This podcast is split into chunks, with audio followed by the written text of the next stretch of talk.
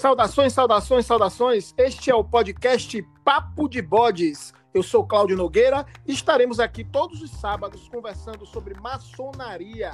Toda semana, convidados especiais. Abordaremos temas históricos, filosóficos e culturais da nossa ordem. Seja bem-vindo, pode entrar. E hoje teremos o episódio de número 46 e falaremos sobre o tema Aristóteles e a maçonaria com o nosso irmão Cleidson Cardoso. Seja muitíssimo bem-vindo, meu irmão. Pode entrar. Boa noite, meu querido Cláudio. Muito bom estar aqui. Muito obrigado pelo convite. É um prazer imenso poder participar do Papo de Bodes. Estamos aqui para conversar sobre Aristóteles. Opa, meu irmão, gratidão. Sobretudo, que eu sei que o irmão aí tá com um probleminha aí. Como é que tá a coluna velha aí, meu irmão? é, a coluna não está como as colunas da Grécia Antiga, né? Que ainda hoje estão lá na, naquelas. a minha está um pouquinho abalada, mas é, eu estou saindo de uma, de uma situação um pouquinho delicada, porque estou fazendo um tratamento para ver se eu consigo fugir de duas cirurgias, né? Mas fora isso, está tudo bem. Uma chamada O Currículo do Bode.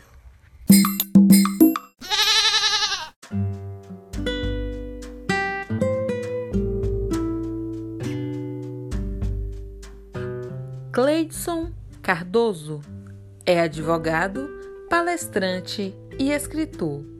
Na maçonaria, foi iniciado em 2013 na loja Cavaleiro de Nostradamus, número 312, Rito Moderno, Comab.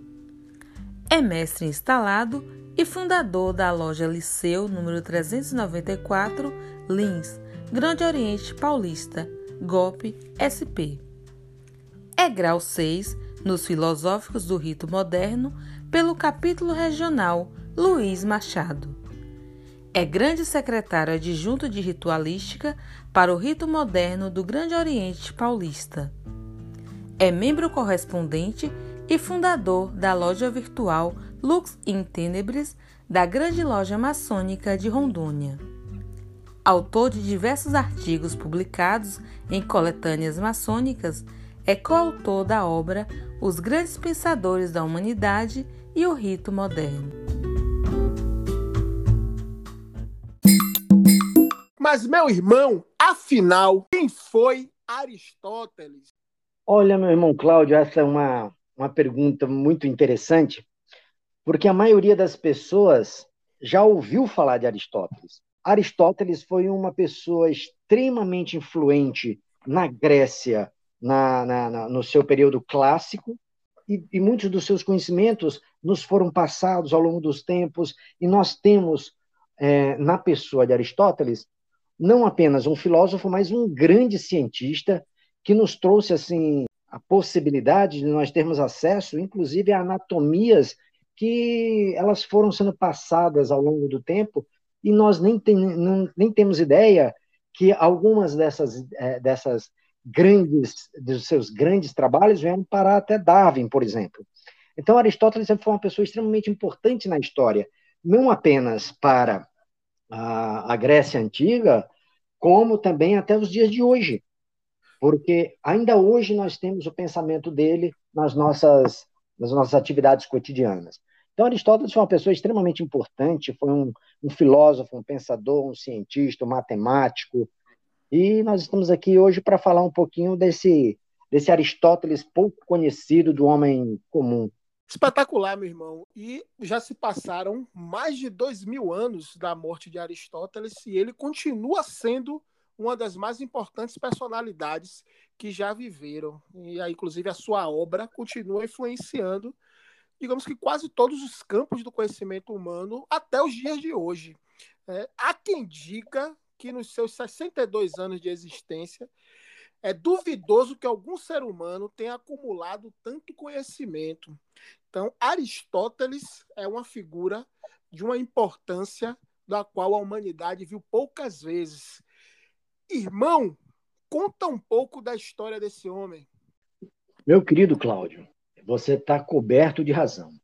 Aristóteles realmente, para sua época e até os dias de hoje, é, historicamente, é uma das pessoas que mais conseguiu acumular conhecimento nos mais diversos campos do conhecimento humano. É uma coisa impressionante. Nós temos uma, uma situação bem interessante com relação a Aristóteles, porque nós não temos, é, diferente de quase todos os, os filósofos, os grandes pensadores da história da humanidade, que são amplamente estudados hoje em dia, inclusive o próprio Aristóteles, amplamente estudado, a grande diferença de Aristóteles é que quase nada da obra direta dele chegou até nós. Porque se você pega o orientador dele, o professor dele da época, que foi Platão, você tem uma, uma imensidão de obras clássicas escritas por Platão.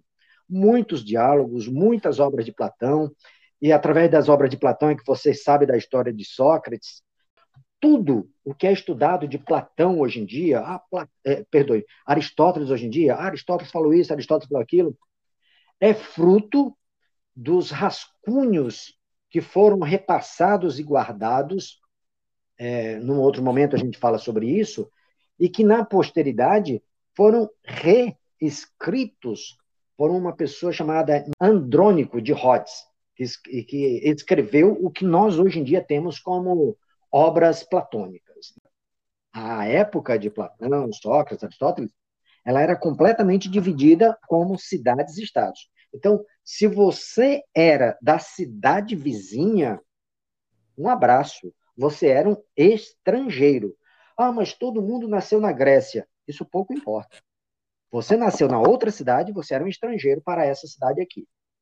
Então, Aristóteles ele nasceu em Estagira que é uma cidade que fica lá na região da Calcídica, no nordeste do território grego, mas de tão longe que era de, de, de Atenas, que era o centro de, de, da cultural e administrativo da, da Grécia, digamos assim, é, a, a, a, a estagira de Aristóteles ela tinha mais, era uma, uma forte influência do país vizinho, que era o reino da Macedônia. É, nesse sentido, vale, vale ressaltar que o pai de Aristóteles chamava-se Nicômaco. E aqui eu gosto muito de, de, de estabelecer o seguinte: existem dois Nicômacos na história da vida de Aristóteles. O pai dele era Nicômaco, mas o livro principal de, de ética de, de, de, Aristóteles, Ética a Nicômaco, foi dirigida ao seu filho, tá bom? Então é bom a gente deixar isso muito claro. Bom, o pai de Aristóteles, Nicômaco, ele era o rei do. É, ele era o médico do rei Amintas II da Macedônia. E o pai de Aristóteles tinha quase a idade do filho do rei Amintas, era o Felipe. E ele era um médico lá, e, e a família de Aristóteles morava na corte ali, na, na cidade é, de, de, de, de Pelas, na cidade de Pelas, que foi a capital da Macedônia e onde ficava a corte do rei Amintas. Então, Aristóteles, desde o início, morava ali na corte. O pai dele era o médico do rei e eles viviam ali. Bom, o que acontece é que a, essa condição de médico do pai de Aristóteles teve uma grande influência sobre a formação do processo cognitivo de Aristóteles. E vai justificar lá no final a sua paixão pelos experimentos científicos. Então, naquela época, os filhos eram preparados desde a mais tenra idade a seguirem a profissão do pai. Tanto é que o filho do ferreiro ia ser ferreiro, o filho do, do escudeiro ia ser escudeiro, o filho do, do moleiro ia ser moleiro. Nada mais justo do que o médico da corte preparar o seu filho para ser o médico dos futuros reis que viessem depois. Com esse pensamento, o, o, o Nicômaco, pai de Aristóteles, começou desde a, infância, desde a pequena infância a preparar Aristóteles com esses experimentos, com essas a, a, a aprender a sua profissão de médico, para que ele tivesse já uma futura colocação no escasso mercado de trabalho da, daquela época, né? Então, durante todo, toda a sua infância e adolescência, Aristóteles foi preparado por seu pai para ser médico. E assim, lentamente, ele foi iniciado nos segredos da arte da medicina, naquela intimidade do pai com o filho, ou, como nós podemos dizer, do mestre e seu aprendiz, o seu discípulo. Foi nessa época que ele passou a estudar o corpo humano, principalmente o que se chama de anatomia interna rasa. Por conta disso, Aristóteles desenvolveu um grande interesse científico para o que hoje nós chamamos nas nossas escolas de ciências biológicas, e que, sem sombra de dúvidas, vai ser dominante na fase mais produtiva da sua carreira futuramente. Inclusive, como elemento de disruptivo e mesmo de crítica ao pensamento do seu, mestre, do seu mestre Platão. Quando ele tinha mais ou menos uns 15 anos, ele teve uma a primeira infelicidade da vida dele. É interessante que a vida de Aristóteles é cheia de, de infelicidades. Uma delas foi a morte do pai dele é, quando ele tinha 15 anos de idade. Porque aí ele ainda não estava preparado para ser o médico da corte, não tinha ainda conhecimento para isso, e ao mesmo tempo é, perdeu o seu o seu esteio, a sua a sua vida boa ali, porque ele passou a ser uma um, uma pessoa que, a despeito de ser muito inteligente, e isso é um, um, um fato bem interessante, apesar de ser uma pessoa muito inteligente, ele perdeu uma posição social muito grande ali, passando a ser um mero auxiliar de um outro médico que viria. Por isso que, aos 18 anos, ele foi enviado, já que ele era muito inteligente, não, não vamos deixá-lo como um mero aprendiz aqui. Vamos mandá-lo para o que hoje em dia nós poderíamos chamar da, da Universidade de Harvard da época, Academia de Platão em Atenas.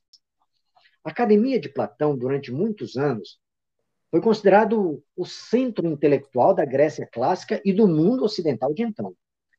Não existia uma, uma um centro tão importante naquela época quanto a Academia de Platão. Isso em se tratando da nossa teoria filosófica de hoje em dia. Porque, na verdade, é, nessa, nessa é, escola, ele entendia que a atividade humana fosse considerada correta e responsável. Ela não poderia ser calculada em valores instáveis. Então, ela requeria uma ciência, uma episteme dos fundamentos da realidade onde foi realizada a ação. Só que, em, ah, em contraposição a, a essa escola de Platão, existia em Atenas uma outra escola, de um filósofo chamado Isócrates. Na verdade, ele não se dizia filósofo, ele se dizia sofista. Porque o, o filósofo é aquele que ama a verdade. Então existia essa essa questão da, da rivalidade entre essas duas escolas, a academia de Platão e a escola de Isócrates. Ou seja, entre a episteme, a ciência de Platão, e a arete política de Isócrates. Ah, foi entre essas duas propostas de ensino que um jovem de cerca de 18, 17, 18 anos mais ou menos, de nome Aristóteles, oriundo da Macedônia, norte da Grécia, teve que optar quando ele chegou lá em Atenas é, para poder estudar. Por volta dos anos 367, 366 a.C., mais ou menos. O jovem Aristóteles, é, ele viria a se tornar um dos mais importantes pensadores da história da humanidade. Nós vamos ver durante o, essa nossa conversa que o, tanto Sócrates, quanto Platão, quanto Aristóteles odiavam os sofistas. É, que acontece? A escola de Sócrates ela adotava o pensamento da escola sofista. E o que ela se propunha a ensinar era a técnica da arete política, a arte de emitir opiniões prováveis sobre coisas úteis. Então, por essa escola, é, você tem o seguinte: Os grandes oradores da, da Ágora ateniense, por exemplo, quando nós pensamos na, nos grandes oradores da Ágora, é, nós pensamos normalmente em Sócrates, em Platão, em Aristóteles. Não, muito pelo contrário. Os grandes oradores da, da Ágora, onde se discutiam e se resolviam todas as questões administrativas de Atenas, eram oriundos da escola sofista, ou seja, eles eram opositores da ideia de Platão, de Sócrates e de Aristóteles. Os dois maiores oradores que se conhecem daquela época eram Górgias e Protágoras. Foi para lá que ele foi e chegou lá com 18 anos. Entre a escola de Isócles e de Platão, ele escolheu ir para a Academia de Platão. E é interessante que não tardou muito para que Aristóteles e Sócrates e, e Platão descobrissem a, a, a verdadeira identidade de pensamento que os dois tinham, a fina identidade intelectual e espiritual dos dois. E eles, pelos próximos 20 anos, é, eram o que nós poderíamos falar de unicarne. Eles não se largavam porque um completava o outro todo intelectual gosta de ser desafiado. E Platão, quando recebeu aquele rapaz, começou a ser desafiado. E isso era muito bom. Então ele colocou Aristóteles meio embaixo do braço e para onde um ia, o outro ia, e começaram as observações, e foram 20 anos de um respeito assim intenso entre os dois, porque os pensamentos dos dois se complementavam de uma forma impressionante. Tanto é que 20 anos depois, é claro, Aristóteles não era mais nenhum aluno da, da Academia de Platão, mas era simplesmente o mais renomado professor, um dos mais eruditos e metódicos que tinha naquela academia. E aí, em 347, aconteceu algo interessante. Morreu Platão. E Aristóteles, que era um dos mais renomados professores da, da academia, ele nutria esperanças de ser nomeado o diretor da escola de Platão. Para ele era uma coisa lógica. Mas aí vem um, um dos grandes, uma, uma, das segundas grandes adversidades que acontecem na vida de Platão, de, de Aristóteles. Para sua grande decepção, ele descobriu que na condição de estrangeiro que ele era, já que era nascido em Estagira, ele não tinha nenhum direito de ser reconhecido pelos 20 anos dedicados à academia.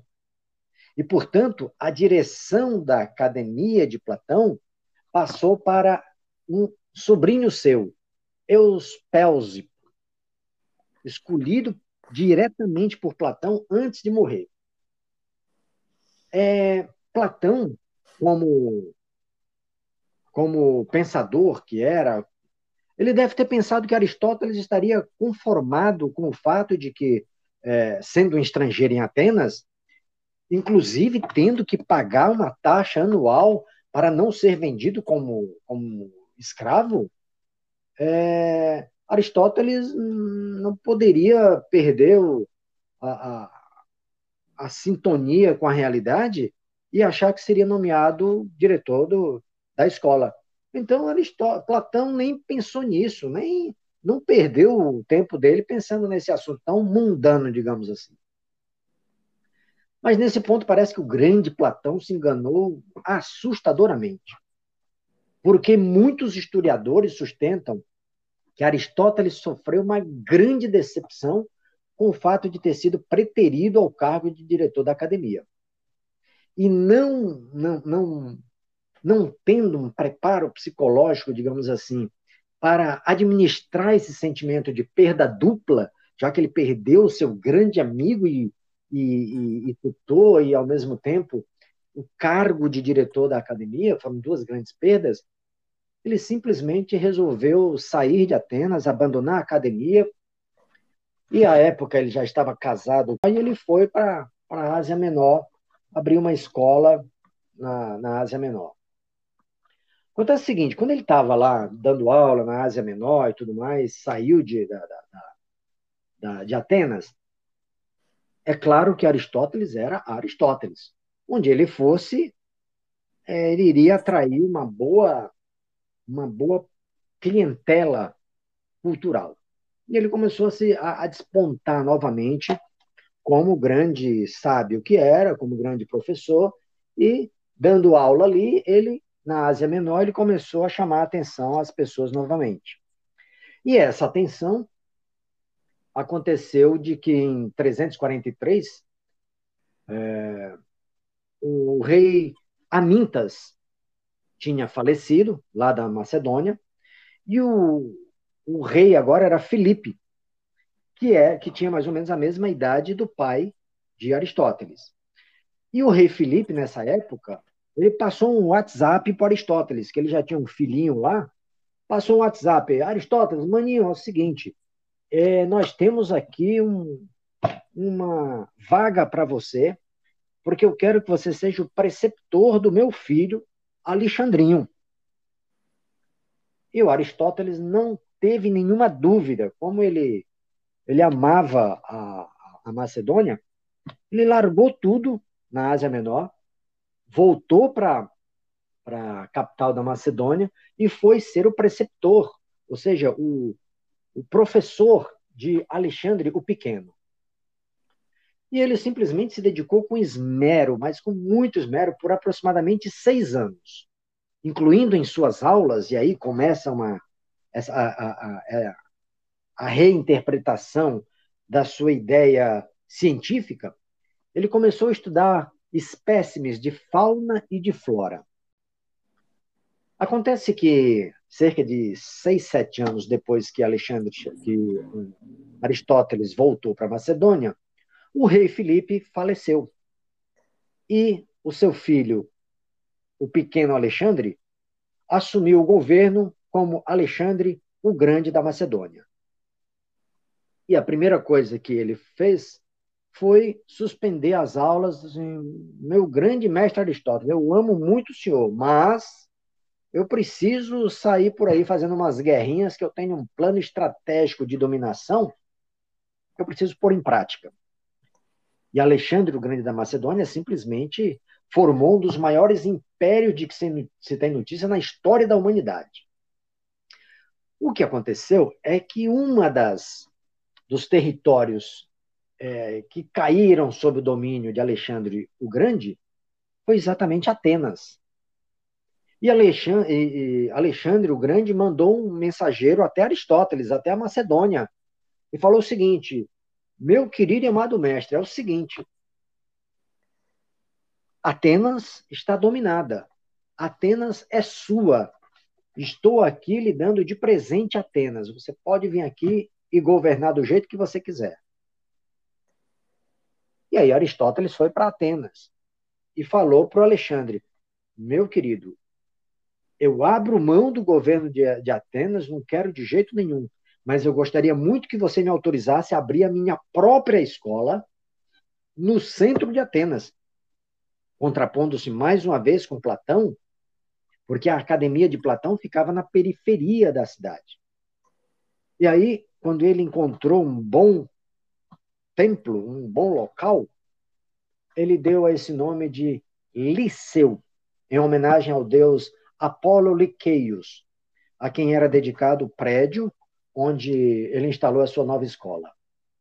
E aí, nessa nova escola, ele começou a ministrar suas próprias ideias, afastando-se, inclusive, da filosofia abstrata, matemática e teórica de Platão, e dando ênfase a seu próprio pensamento voltado à filosofia natural e empírica. Para Aristóteles, é, esse é um novo momento de renascimento. Ele renasce para, para a filosofia e só sai de, de Atenas alguns anos depois, quando Aristóteles, é, quando Alexandre o Grande foi, foi vencido.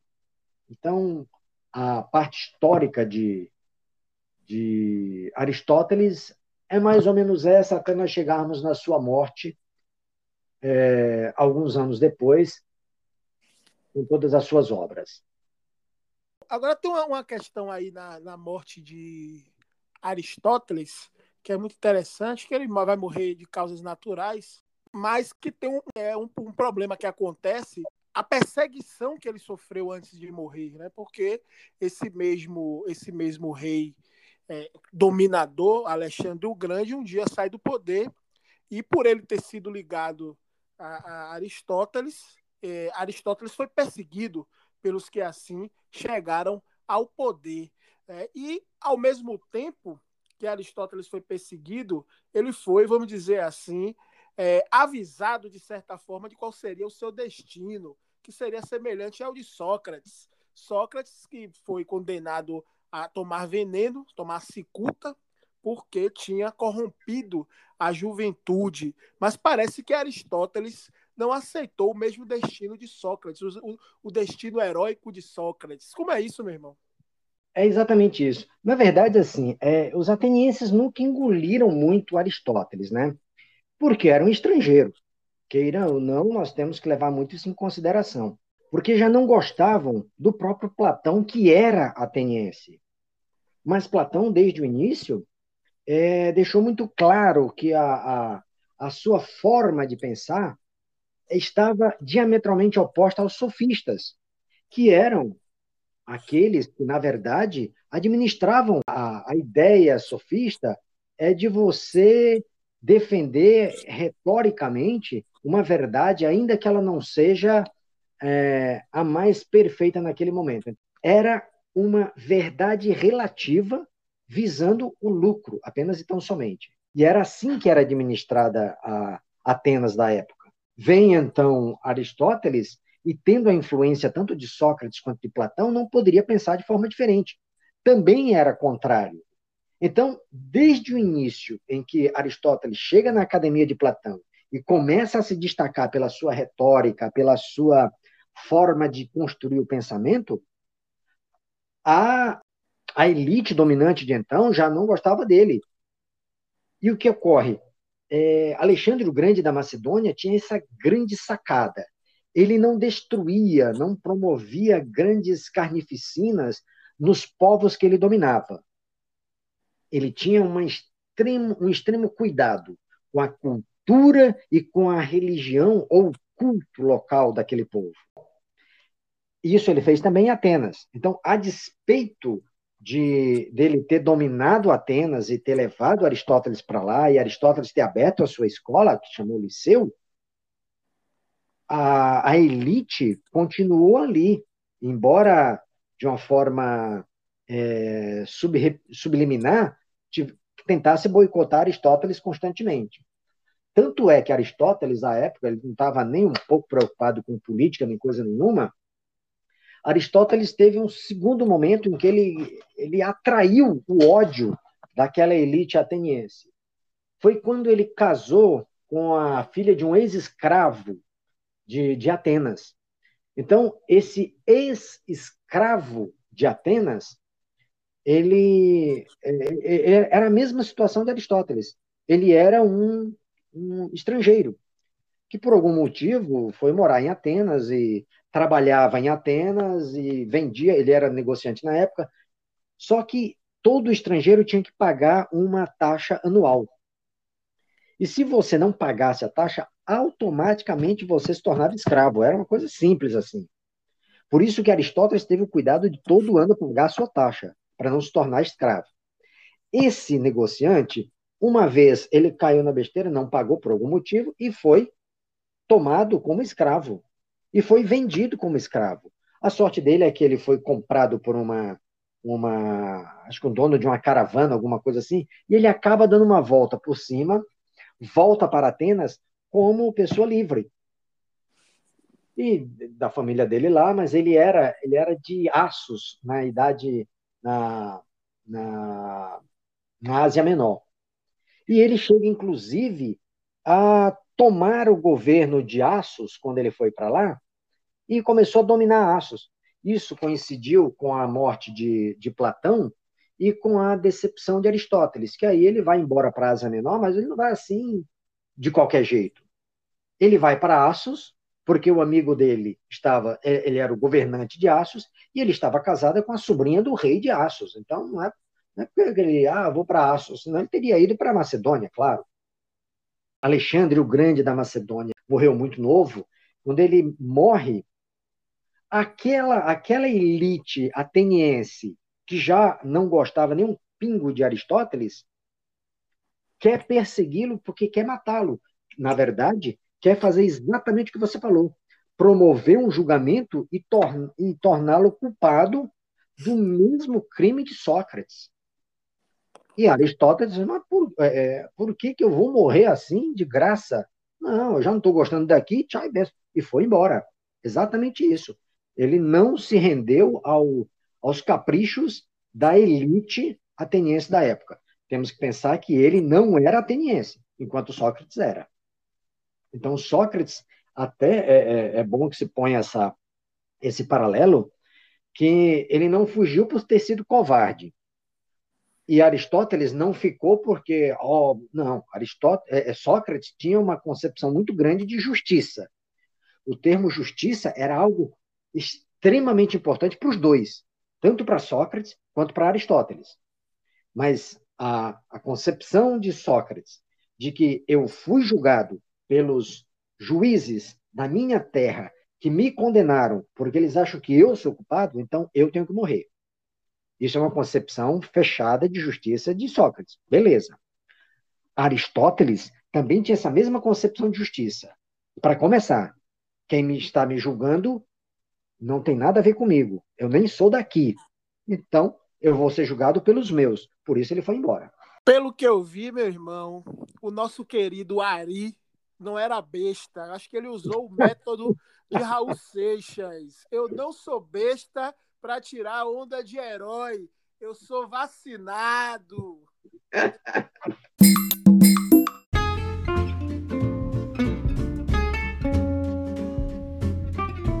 Siga nossas redes sociais: Instagram e Facebook. Papo de Bodes.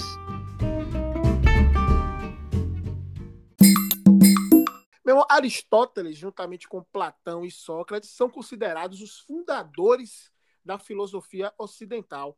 Aristóteles ele tinha, como já o irmão já muito bem falou, interesse em múltiplas áreas, né? física, metafísica, poesia, drama, música, lógica, retórica, política, ética, economia, zoologia, enfim, eram tantas disciplinas do qual ele, ele estava ligado e era um, um conhecedor e um divulgador e um explanador e também um homem que criou várias dessas disciplinas, vamos dizer assim.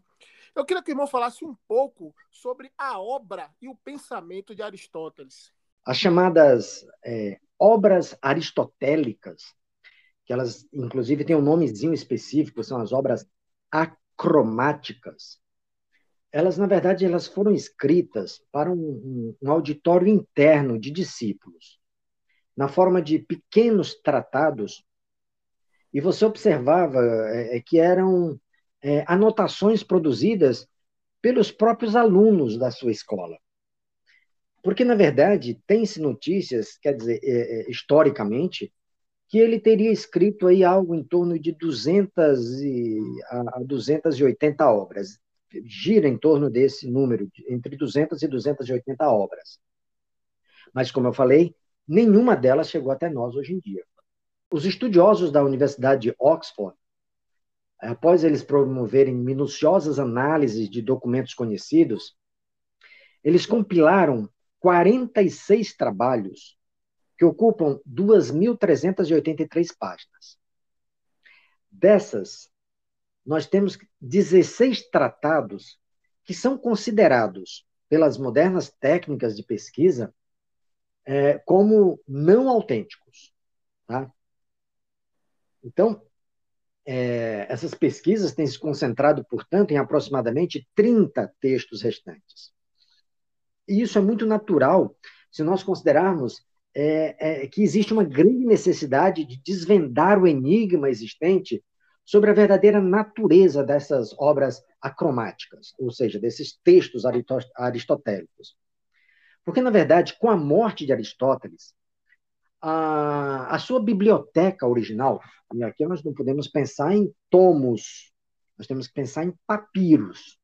Então, a sua biblioteca original, que eram os tratados originais que ele escrevia como material de exposição para dar suas aulas lá no liceu, é, esse material passou para um amigo pessoal dele, é, Teofrasto. E Teofrasto foi quem o sucedeu na direção da escola liceu quando ele teve que fugir. Né? E futuramente, alguns anos depois, Teofrasto entregou essas obras, ele já estava bem velho, entregou essas obras ao seu sobrinho, Neleu de Sepsis, para ele tomar conta daquele verdadeiro tesouro, né? Só que assim, nós não sabemos que tesouro era esse, que material era esse que era considerado o tesouro de Teofrasto, né? Porque não se tinha exatamente certeza se eram as anotações dos alunos ou do próprio Aristóteles.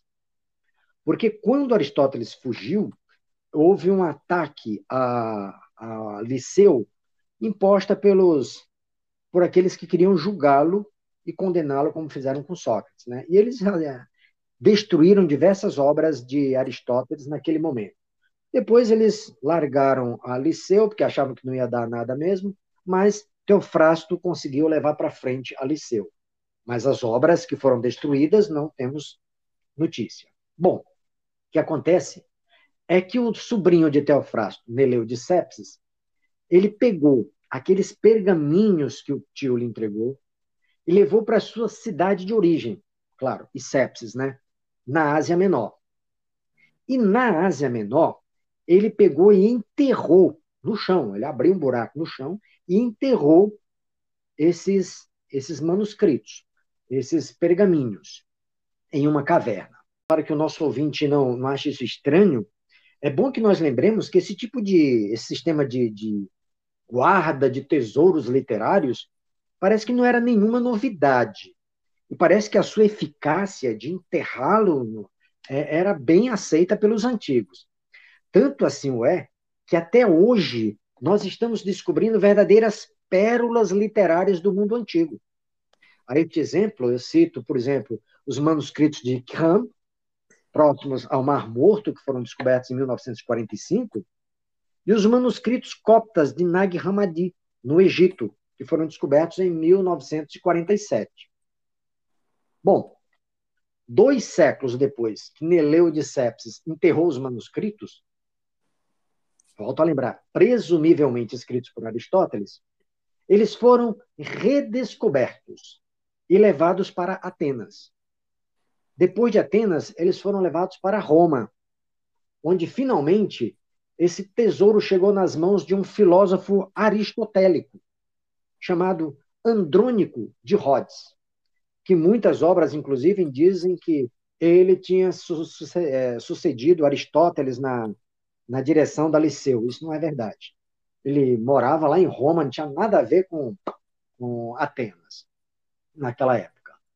Bom, Andrônico de Rhodes, ele pegou esse material, leu o material e ele transcreveu, ele editou os manuscritos originais por volta do ano 70 a.C.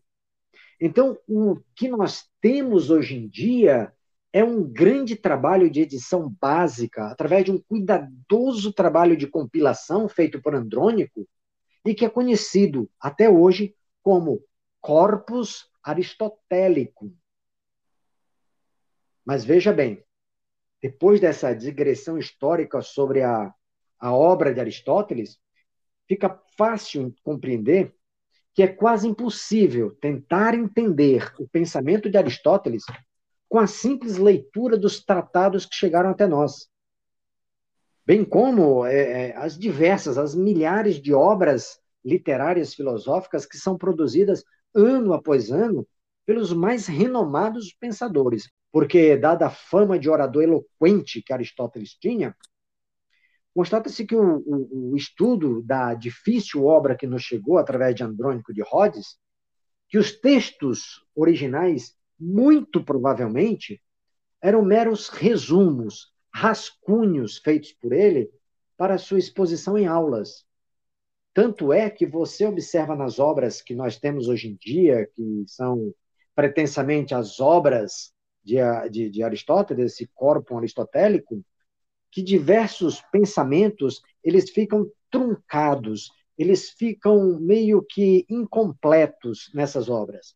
E aí cabe ao, ao pensador, ao estudioso atual, tentar decodificar o que seria o entendimento de Aristóteles com relação àquela matéria em si. E é interessante que ele realmente escreveu sobre muitas áreas diferentes ao longo da sua, da sua vida, mas na época em que ele estava, que ele voltou para Estagira e um pouco do tempo que ele ficou em, em na Ásia Menor, ele escreveu muito sobre botânica, sobre é, anatomia de animais. Então, assim, dada essa característica de, de, de, das obras de Aristóteles, nós não podemos estudar Aristóteles como nós estudamos, por exemplo, Platão, Descartes, Kant, porque nós não temos obras diretas dele. Agora, a compreensão da obra de Aristóteles exige que nós entendamos que todo o pensamento aristotélico está envolto pela, pela, pela lição captada pelo seu olho extremamente crítico e observador, como reação natural a cada fato vivido ou sofrido por ele desde a sua infância. É uma, uma forma de nós, é, é, acho que é uma chave para nós entendermos o pensamento aristotélico, meu irmão. Verdade, meu irmão. E pode-se notar também que quase todas as disciplinas do trivium e do quadrivium, que seriam as sete artes liberais estudadas pela maçonaria, inclusive estudadas desde a maçonaria operativa, nós temos documentos que provam que os pedreiros medievais no, no século XIII, por exemplo, já estudava é, essas disciplinas do, do trivium e do, do, quadrivium. Essas, todas essas disciplinas elas se fazem presentes no, no, no domínio conceitual aristotélico. Eu vos pergunto, meu irmão, o pensamento aristotélico participou da concepção do pensamento maçônico? Perfeitamente, meu querido irmão Cláudio. Pensamento aristotélico, ele permeia toda essa origem de pensamento dos, dos grandes pensadores, dos grandes estudiosos que estruturaram os nossos trabalhos maçônicos, com toda certeza. O estudo profundo nos leva a, a entender que essa, essa estrutura, por exemplo, do quadrivium e do trivium, ela está calcada ali na Idade Média, mais ou menos. E é ali onde você começa a ter uma formação cultural de grandes pensadores que eles vão como que amalgamando essa estrutura é, educacional para a, para a, a, a, formação do pensamento maçônico, essa, essa estruturação da maçonaria dessa época. Porque é muito interessante nós observarmos que, a despeito dessa é, essa redescoberta desse material de Aristóteles ali no ano 70 antes de Cristo, o, o Andrônico de Rhodes, que ela acabou chegando em Andrônico de Rhodes, deve ter demorado ali alguns anos, então vamos lá, anos 50, anos 60 antes de Cristo, isso acabou chegando na, nas mãos de Andrônico de Rhodes, que fez toda uma reestrutura e editou a obra que chamou Corpus, Corpus Corpum Aristotelicus, é, essa obra, na verdade, ela desaparece da história cultural humana por muitos séculos. Na verdade, o pensamento filosófico clássico desapareceu da história da humanidade por muitos séculos. Você não sabia quem era Pitágoras, é, Sócrates, Aristóteles, Platão, você não sabia. Durante muitos séculos, muitos séculos, nós tivemos séculos de completa é, é, é era um limbo histórico, isso. Porque é interessante que depois de, ali por volta do, do século VII, é que a, a, as ideias do, de Aristóteles, por exemplo, foram resgatadas deste limbo histórico pelos árabes. Elas foram traduzidas para o latim no final do século IX e elas só voltam a ter alguma importância para a cultura ocidental ali pelo século XIII, quando as obras de um revolucionário católico chamado Tomás de Aquino, que era um grande expoente intelectual da Igreja Católica, desafiou a, a, a censura existente à época e incorporou na filosofia cristã as ideias de Aristóteles. E, por sua vez, de, de, de, de Sócrates e de Platão.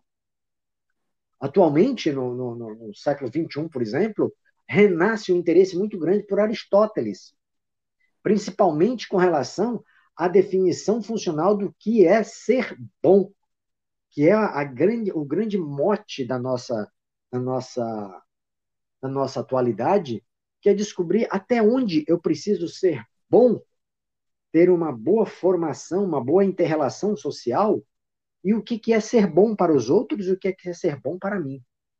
Então, tudo isso, é, o ser bom, nos leva muito a, ao pensamento do, do maçom. O que, que é um maçom?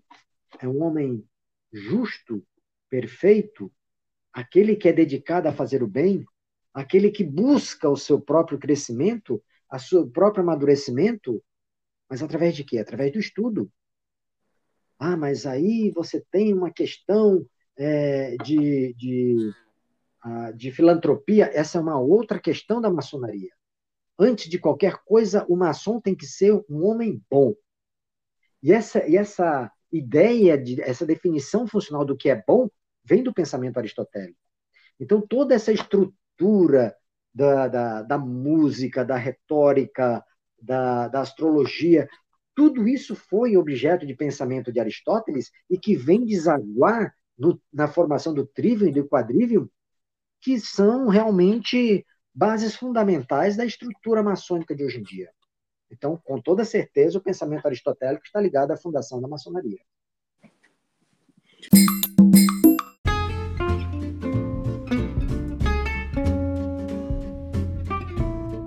Apoio Cultural www.comotal.com.br Artigos maçônicos. Meu irmão, Aristóteles tem um livro chamado Ética a Nicômaco, que é em homenagem justamente ao filho.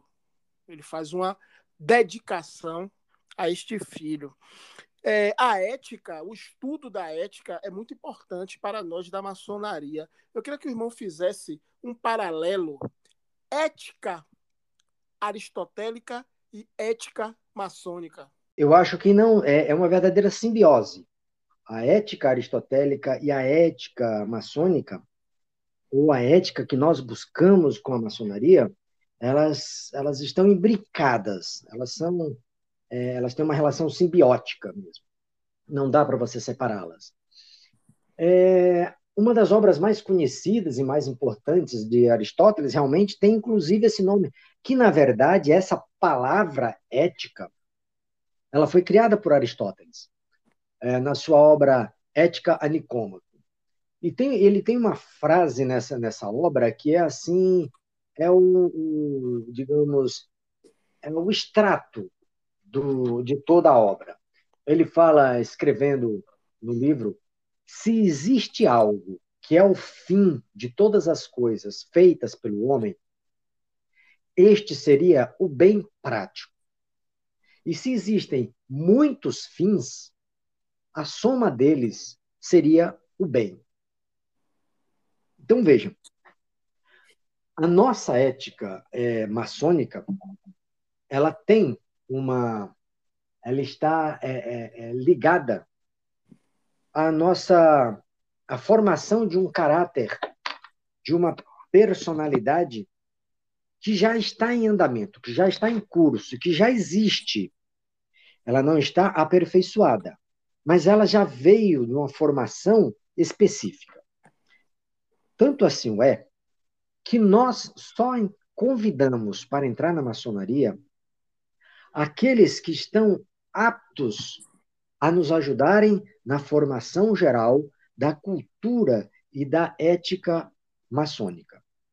Então, a maçonaria vai buscar na sociedade profana aqueles que despontam, aqueles que aparecem não porque ele é o prefeito da cidade, ele é o deputado da cidade, ele é o juiz da cidade, aquele cara é advogado, aquele Podem até ser eles. Mas desde que eles sejam homens probos, homens justos, homens bons em suas atitudes, em seus pensamentos, em suas palavras e no seu comportamento. A maçonaria não vai buscar uma pessoa que tem um caráter completamente distorcido dos nossos ideais para poder formá-lo dentro de loja. Não. Nós vamos buscar um homem que já é, já tem uma formação, já tem uma ética, já tem uma boa noção do que é o bem, do que é o bom, e trazemos para dentro das nossas lojas para que, junto conosco, ele aprimore essa bondade que ele tem. A maçonaria vai buscar na, na sociedade profana não aquele homem degradado, aquele homem pérfido, aquele homem é, biltre, é, vicioso, cheio de malícia. Não é este o homem que nós procuramos para trazer para dentro da maçonaria. Nós procuramos trazer para dentro da maçonaria aquele que já está construindo em sua formação os princípios éticos da bondade, que já tem a sua essência de bom, de bem, de tal forma que nós possamos trazê-lo para dentro das nossas lojas e ele possa nos ajudar a aprofundar esse conceito ético dentro da maçonaria e com os nossos princípios nós possamos ajudá-lo a criar mais raízes éticas para dentro do seu comportamento. Então, é um comportamento ético da maçonaria que vai buscar uma pessoa que já é ética no mundo profano, enquanto trazendo para dentro, ele nos ajuda com o seu caráter, com a sua postura, a melhorar a ética maçônica. De tal forma que o pensamento aristotélico do bem, do bom, do ético, ele é, uma, é um complemento e uma simbiose da ética maçônica, é, de forma que um complementa o outro e os dois se imbricam de tal forma que nós não conseguimos separar um do outro. Beleza, irmão. Agora vamos aqui para um, um, um, devaneio. Imaginemos que o nosso Aristóteles, o bom Ari, estivesse nos tempos de hoje, né, nesses tempos pandêmicos, de adversidades. Se Aristóteles estivesse aqui hoje, qual o conselho que ele daria para um irmão maçom? Eita, que legal! Isso é muito bom. Isso é trazer a filosofia para a prática. Eu quero deixar muito claro para os nossos ouvintes, meu querido irmão Cláudio, que eu não sou filósofo, viu? É, é eu, eu só sou um amante uh, da, da filosofia. Eu amo a filosofia, eu acho. Sabe, Aristóteles tem uma, tem uma coisa bem legal e, e é interessante porque esse devaneio aí sai assim, sem nem. Vai, vai ter que sair de improviso aqui. Mas para você ter uma ideia, Aristóteles ele criou uma ideia do, do, de meio e fim. Ele fala que o homem define os fins que quer alcançar e a partir daí ele não utiliza qualquer meio para alcançar esse fim.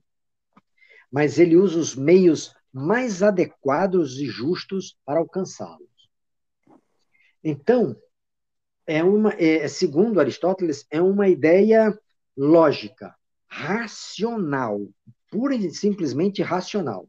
Não é enganando o outro, não é, é desviando vacina, não é você trazendo um, um carregamento de vacina escondido para distribuir. Não é você furando fila, porque ele falava que além de racional tem que ser justo o meio utilizado. Então, ele falava o seguinte: para que você descubra qual é o meio, você tem que saber se uma atitude é meio ou é fim. Você vai falar o seguinte: você vai fazer uma pergunta. Para que serve essa atitude? E aí você responde. Se você tem uma resposta para isso, então isso, é, é, nós só vamos chegar a um fim quando você não puder mais perguntar para que, que serve. Entendeu? E a proposta de Aristóteles é que a vida não terá sentido nenhum se nós não pararmos com essa pergunta: para que, que serve? Para que, que serve? Para que, que serve? Porque tem que chegar no momento que ele chama de anangestenai, essa essa, esse ciclo de perguntas. A troca da finalidade pelo meio, finalidade pelo meio. que quando você chegar a fazer uma pergunta, e para que você vai fazer tal coisa? Se a pessoa responder para ser feliz, é completamente absurdo você perguntar: para que serve ser feliz? Então, o bem supremo, a felicidade, Aristóteles chamava de eudaimonia, que é a felicidade. A felicidade é o fim da, da linha, é o bem supremo. E essa, eu acho que seria, sem sombra de dúvidas, a ideia de Aristóteles para enfrentar a pandemia. Não importa o que você está fazendo, busque agir de forma justa para que aquilo que você esteja fazendo alcance a eudaimonia, alcance a felicidade. É possível encontrar a felicidade nesta, nesta grande adversidade? Ué, a vida de Aristóteles foi cheia de adversidades. Ele se preparando para ser médico, de repente o pai morre e todo aquele castelo vai por, vai por água abaixo. Ele se preparando para ser o diretor da, da, da escola de, de, de Atenas, a academia de Platão, Platão morre e fica para Espélsipo. E cai todo o castelo dele de novo.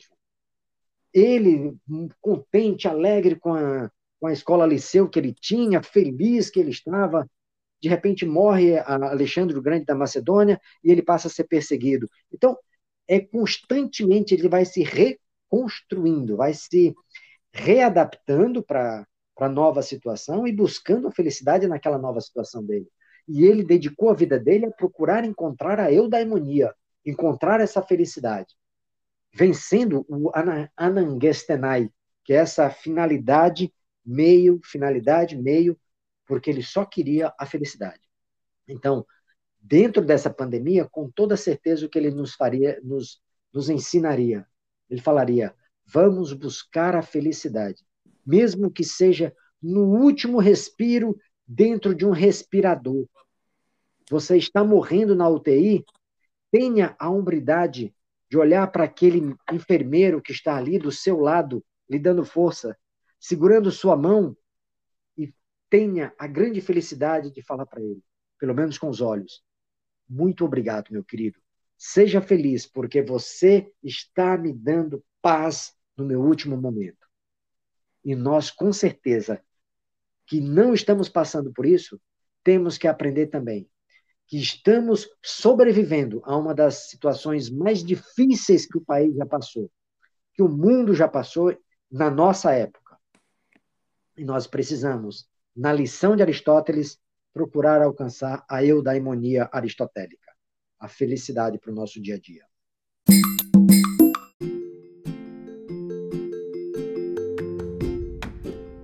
Mestre Arroio, o que é que eu faço para eternizar o pensamento? Escreva um livro. Acesse www.editorareligare.com.br. Nós ajudamos você nessa difícil empreitada. Ninguém escreve um livro sozinho.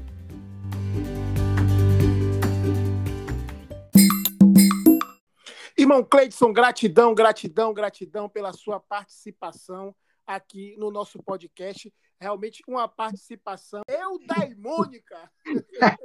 Trouxe a felicidade do conhecimento. Meu irmão, eu gostaria das suas considerações finais. Seja livre. Ô, oh, meu irmão. Meu querido irmão Cláudio, eu queria falar para todos os nossos ouvintes que, por coincidência, a minha loja maçônica chama Liceu. E não é por, por mera mera coincidência de, de, Não, é que eu sempre gostei muito do pensamento de Aristóteles. E o pensamento dele é uma linha de, de, de, de, de vida que nós temos na, na Liceu. Nós procuramos é, fazer da, da Liceu um lugar onde nós possamos alcançar a eudaimonia dia após dia, onde nós consigamos trabalhar com alegria, mas buscando sempre alcançar a felicidade. Então, tem uma, uma frase que Epicuro escreveu para Meneceu, onde ele fala o seguinte: que uma vida feliz é impossível sem a sabedoria, a honestidade e a justiça. E estas, por sua vez, elas são inseparáveis de uma vida feliz. a, a minha loja, a Liceu, em homenagem a Aristóteles, ela busca eh, conservar, manter viva essa chama de Aristóteles, do estudo, da ética, da moralidade no, em todos os seus, seus atos. Nós buscamos realmente é, alcançar essa felicidade é, trabalhando com sabedoria, honestidade e com justiça, que são elementos inseparáveis de uma vida feliz. Por isso nós amamos tanto o pensamento de Aristóteles. Muito obrigado, eu fico muito feliz de ter podido participar aqui. Muito obrigado, meu querido irmão Cláudio. Irmão Cleidson, satisfeito!